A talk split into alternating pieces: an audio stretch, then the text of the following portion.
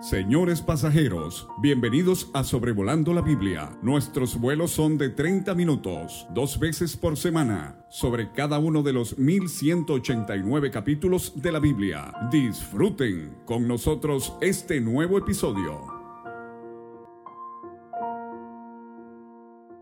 Sean todos muy bienvenidos a Sobrevolando la Biblia, episodio 227 considerando jueces capítulo 14, este miércoles 16 de noviembre de 2022. Eh, continuamos nuestros estudios sobre eh, Sansón, el juez número 12 del libro, el último juez, eh, solamente después de Gedeón. Este es el juez a quien más versículos se le dedica en este libro. Y tristemente, si la cosa en este libro de jueces de unos trescientos y tantos años ha sido difícil y complicado, mire, después de Sansón la cosa se va a poner bastante peor. Pero bueno, si es su primera vez, una especial bienvenida, muy grato tenerle eh, conmigo este día. Ahora, el último versículo del capítulo 13 dice de Sansón que el Espíritu de Jehová comenzó a manifestarse en él en los campamentos de Dan, entre Sora y Estaol. Sora es de donde era Sansón, ahí vivían sus padres, Manoa y su esposa, y Estaol queda al oriente. Estamos en la tribu de Dan, colindando con la tribu de Judá al sur. Eh, vamos a estudiar o mencionar por lo menos algo de Timnat, que es donde empieza el descalabro en la vida de Sansón, y Timnat está en dirección opuesta a Estaol, o sea, hacia el oriente el Espíritu de Jehová comenzó a manifestarse en él, pero ahora Sansón por alguna razón viaja al occidente. Y esta es una ciudad filistea, Timnat. O sea, eh, vamos a ver que lo que falta, una de las cosas que falta en la vida de Sansón es separación del mundo. Discúlpeme si a veces repito mis ilustraciones, pero bien nos ha servido la anécdota del hombre cuando se acostumbraba el transporte en carretas tiradas a caballo y él necesitaba un chofer para su familia, un hombre acaudalado. Y dijo, bien, le dijo al primero que buscaba este empleo, llévame hacia el barranco y te regresas. Bueno, el chofer pensando que tenía que impresionar a su posible patrón, llevó la carreta increíblemente al barranco, cerca del barranco, y se dio la vuelta y regresó a casa, y el hombre dijo, muchas gracias, eh, no, no vas a ser mi chofer. Llegó el segundo, le dijo igual, llévame hacia el barranco y te regresas. Y el hombre se fue y, pues por no eh, ser muy diestro, no quiso acercarse mucho al barranco, se dio la vuelta y regresó a casa. Bueno, el hombre dijo, déjame ver cómo funciona este tercer candidato. El tercer hombre recibió la misma instrucción, llévame al barranco y te regresas. Y este tercero, eh, a una distancia considerable del barranco, se dio la vuelta y regresó a la casa. Y el, el patrón dijo, ¿por qué te diste la vuelta tanto a tanta distancia antes del barranco? Y él dijo, Señor, si yo voy a ser el chofer de su esposa y de sus niños, yo quiero alejarme del peligro lo más posible. Esto no fue la historia de Sansón.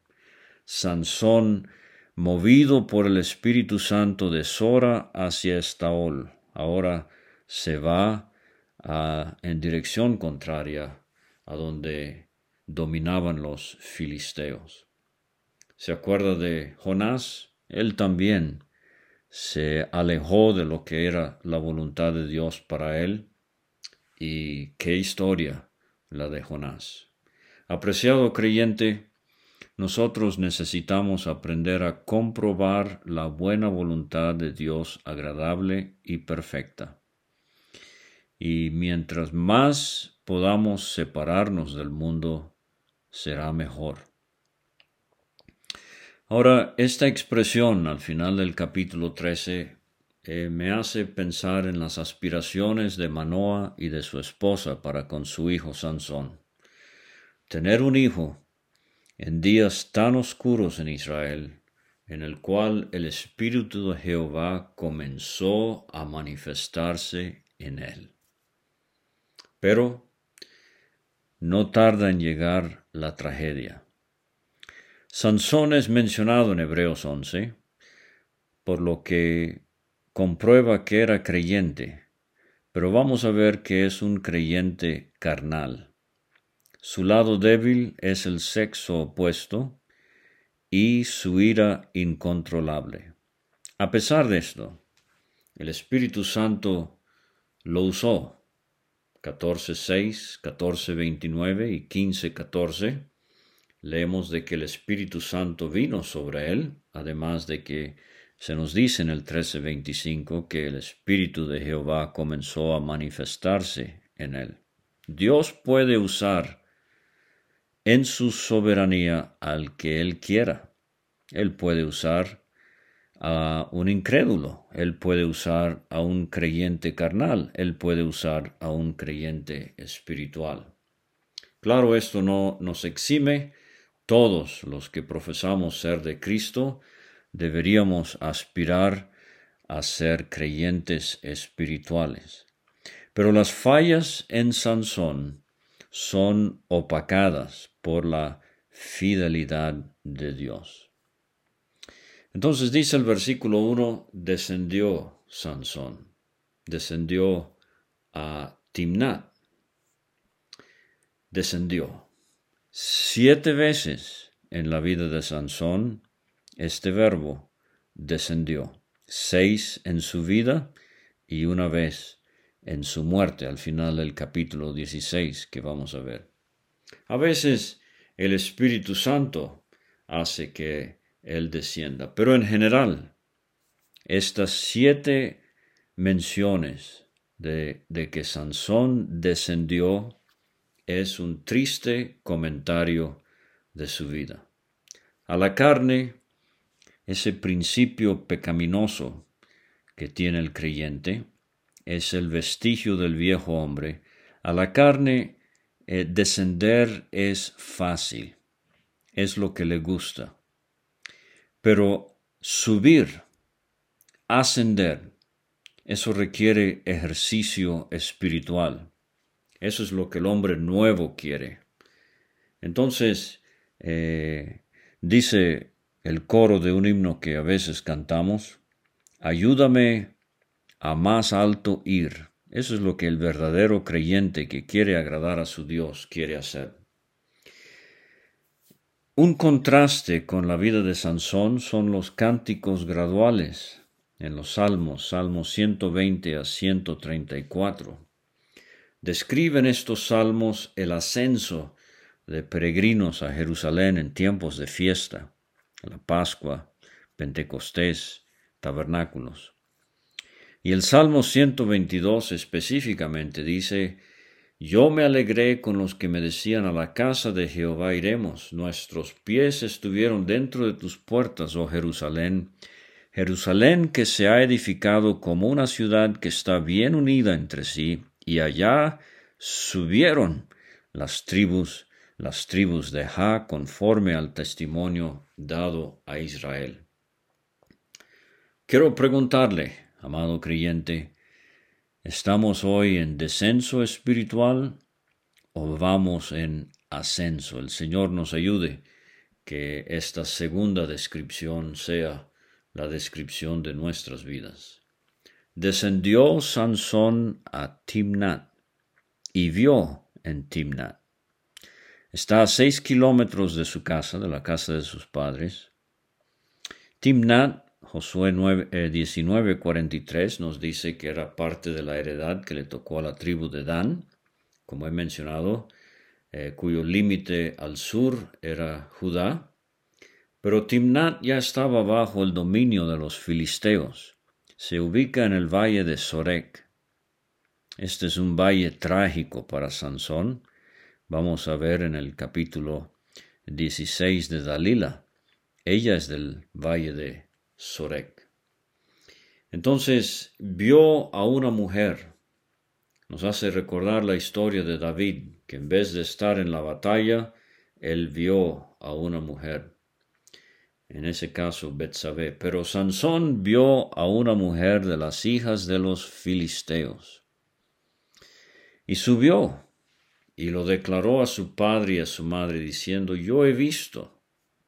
Ni siquiera había hablado con ella, mucho menos había orado con ella. Yo he visto en Timnat una mujer de las hijas de los filisteos. Os ruego que me la toméis por mujer su padre y su madre, Manoa y su esposa, le dijeron, ¿No hay mujer entre las hijas de, tus hermanos ni en todo nuestro pueblo? para que vayas tú a tomar mujer de los filisteos incircuncisos? Esto es lo que ha de haber eh, arruinado las aspiraciones de Manoa y su esposa. Un hombre, un joven, que estaba empezando a manifestarse el Espíritu de Jehová en él, y de repente está interesado en la hija de filisteos incircuncisos. Habían pueblos cananeos que practicaban la circuncisión, pero los filisteos no. Casi siempre en el Antiguo Testamento, eh, incircuncisos tiene que ver con filisteos. Pero hoy día esto es lo que a veces entristece cuando en una iglesia hay varios jóvenes, jóvenes varones y jóvenes mujeres. Y en vez de orar por una pareja de entre el pueblo del Señor, jóvenes se van al Internet, se van a la universidad, o al trabajo a buscar una esposa que no es creyente. Es un yugo desigual que terminará lastimando a ambos. Manoa y su esposa, como vimos de David Alves Hijo en el capítulo 13, ellos eran espirituales, ellos conocían su Biblia.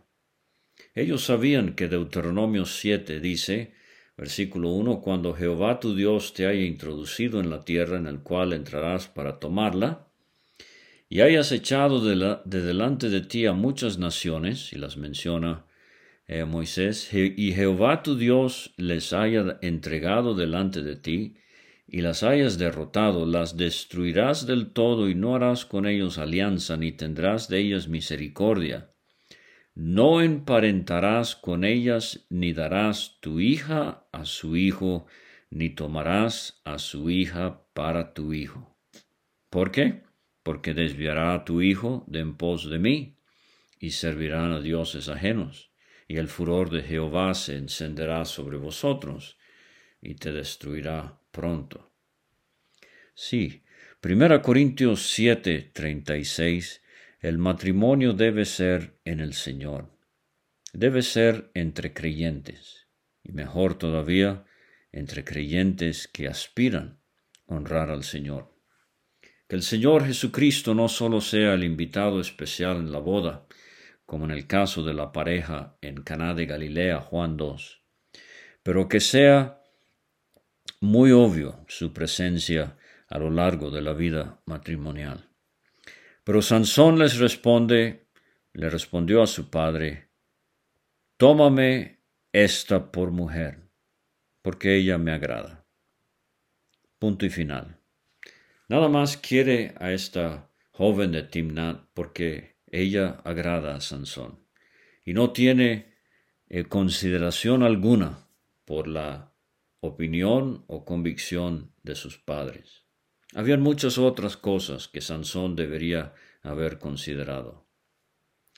Pero cuando veo que vio a una mujer y que así ella agradaba a Sansón, eh, quiero referirle a la revista Bálsamo, edición 11 de noviembre del 2022, un artículo titulado El pecado del hombre por el hermano Felipe Vitalta.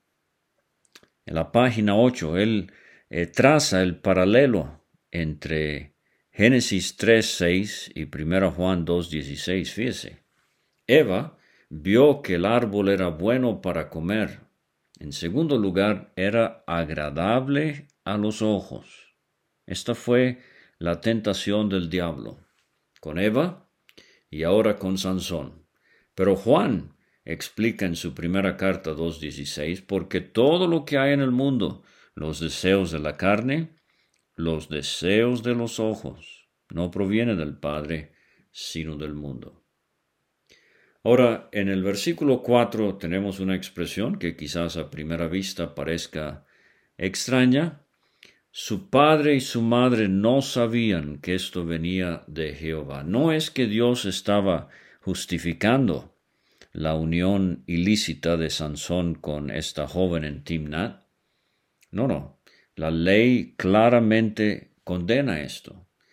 Pero la voluntad de Dios se va a sobreponer sobre la decisión de Sansón, porque Dios buscaba ocasión contra los filisteos, pues en aquel tiempo los filisteos dominaban sobre Israel.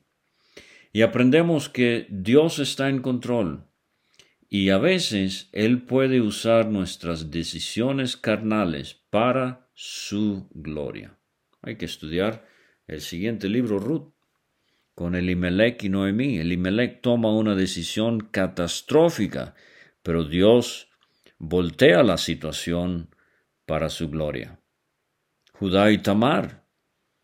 Catastrófico lo que sucedió allí, pero Dios usó a Fares para ser ascendiente en la línea genealógica de nuestro Señor Jesucristo. David y Betsabé, ya mencionado.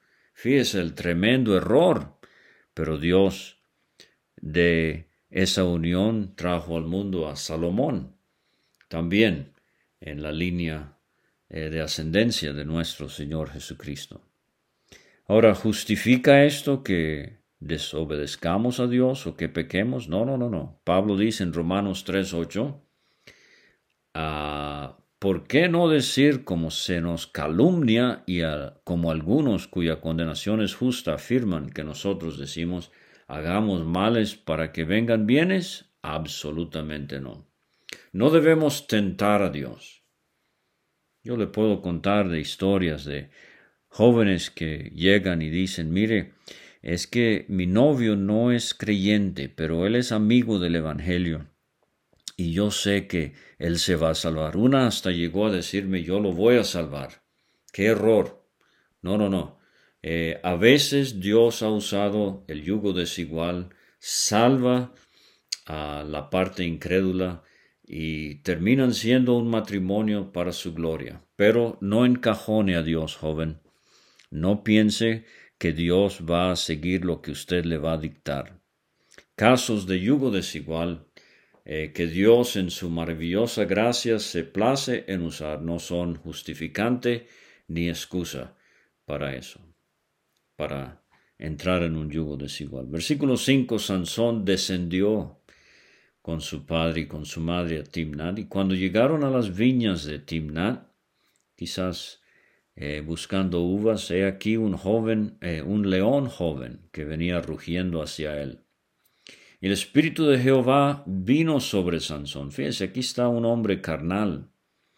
Está eh, en medio de un intento carnal, pero el Espíritu de Jehová vino sobre Sansón. Entonces el don que Dios ha dado a un creyente y el uso de ese don no necesariamente expresa espiritualidad en la iglesia hoy. Eh, como he dicho, Dios puede usar a creyentes carnales, Pero Sansón despedazó al león como quien despedaza un cabrito. Parece que en ese tiempo eh, lo agarraban por las dos patas traseras y rompían el cabrito en dos. Tal era la fuerza de Sansón que él hace esto no con un cabrito, sino con un león, sin tener nada en su mano. Y no declaró ni a su padre ni a su madre lo que había hecho. Descendió, pues, y habló a la mujer, y ella agradó a Sansón. Ahora aquí empezamos a ver que se complica más la cosa. La comunicación entre Sansón y sus padres se interrumpe.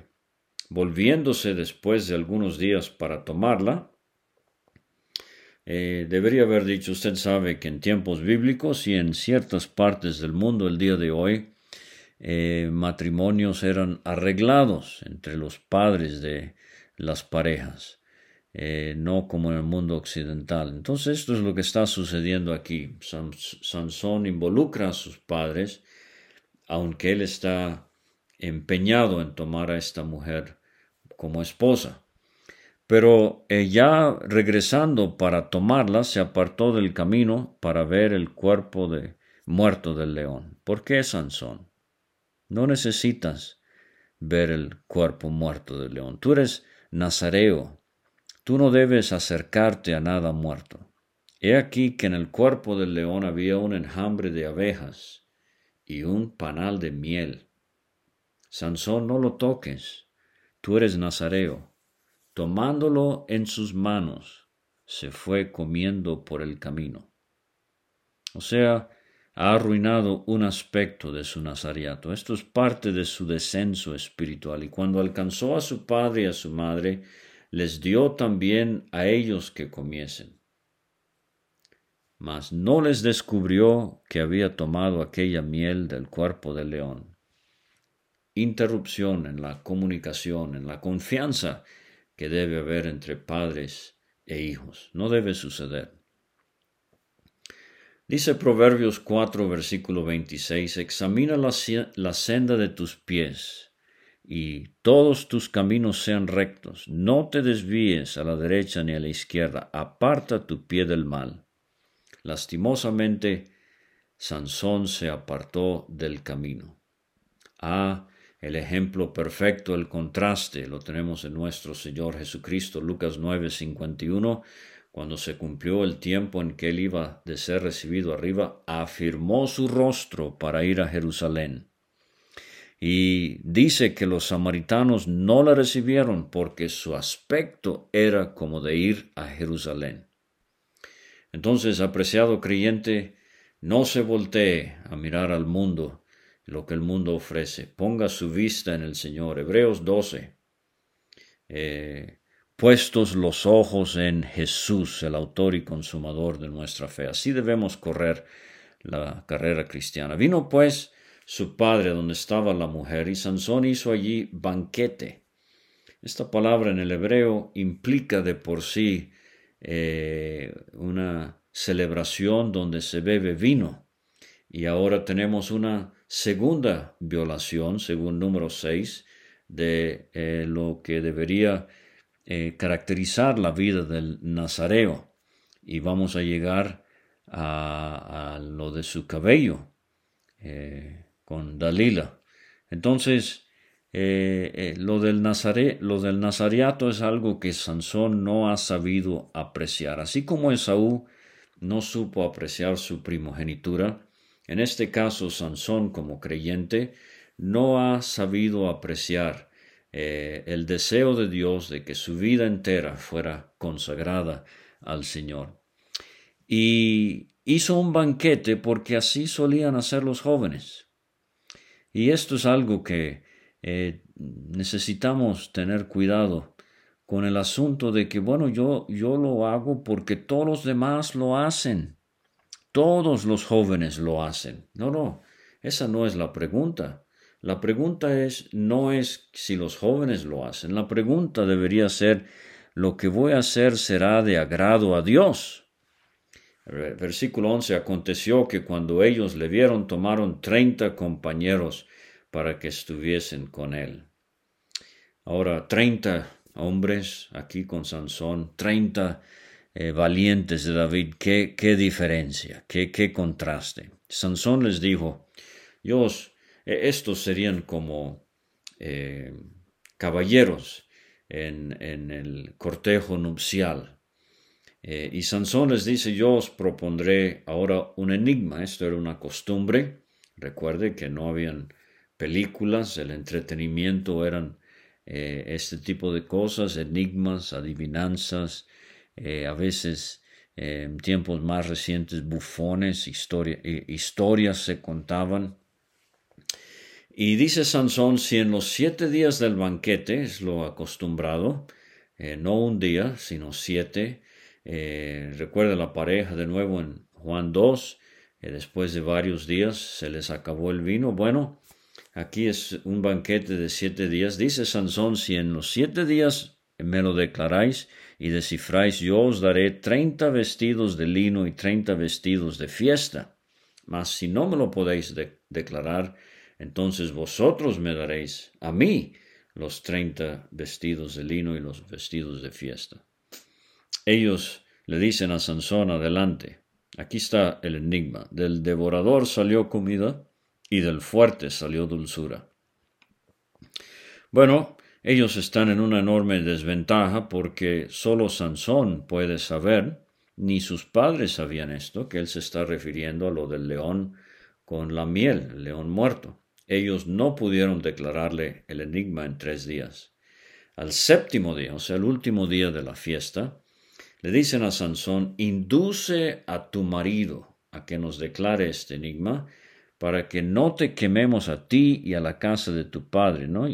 Nos habéis llamado aquí para despojarnos. O sea, están insinuando que esto es una trampa, de que no solamente eran invitados a la fiesta, pero que Sansón iba a despojarlos. Eh, y lloró la mujer de Sansón. Aquí vienen las lágrimas de cocodrilo, donde esta mujer empieza a inducir a Sansón en presencia de él y dijo, solamente me aborreces, no me amas, no me declaras el enigma que propusiste a los hijos de mi pueblo. A los hijos de mi pueblo. No son los hijos de tu pueblo, Sansón. Aquí está el problema. Aquí está el yugo desigual. Y Sansón responde aquí que ni a mi padre ni a mi madre lo he declarado, y te lo había de declarar a ti. Y lloró en presencia de él los siete días. Y vamos a ver que esta es la debilidad de Sansón. Él, él se fija en esta mujer, pero ahora se deja manipular, y lo vamos a ver otra vez especialmente con Dalila. Y vaya que estas mujeres supieron manipular a Sansón. Al séptimo día él se lo declaró. ¿Por qué? Porque ella le presionaba. Y ella lo declaró a los hijos de su pueblo. Otra vez. Al séptimo día, antes que el sol se pusiese, los de la ciudad le dijeron, ¿Qué cosa más dulce que la miel? ¿Qué cosa más fuerte que el león? Ah, claro. Sansón responde, si no haraseis con mi novilla. Esto es interesante. Eh, esta vaquilla indómita, obstinada. Bueno, él dice, si no haraseis con mi novilla, no hubierais descubierto mi enigma. Y el capítulo termina diciéndonos que el Espíritu de Jehová vino sobre él y descendió a Ascalón, unos dos días de camino, cuarenta kilómetros al suroeste, sobre la costa del Mediterráneo. Esta era una de las ciudades principales de los filisteos. Y allí él mata a treinta hombres de ellos, tomando sus despojos, dio las mudas de vestido a los que habían explicado el enigma, y encendido de enojo, se volvió a la casa de su padre. Y la mujer de Sansón fue dada a su compañero, al cual él había tratado como su amigo. Entonces hemos visto la debilidad que tiene con esta mujer, la debilidad que tiene con su ira, su enojo, y ahora estamos viendo cómo es traicionado, porque esto es lo que hace el mundo. El mundo traiciona al creyente. Muchas gracias por escuchar y ojalá el sábado pueda acompañarnos de nuevo para escuchar jueces capítulo 15.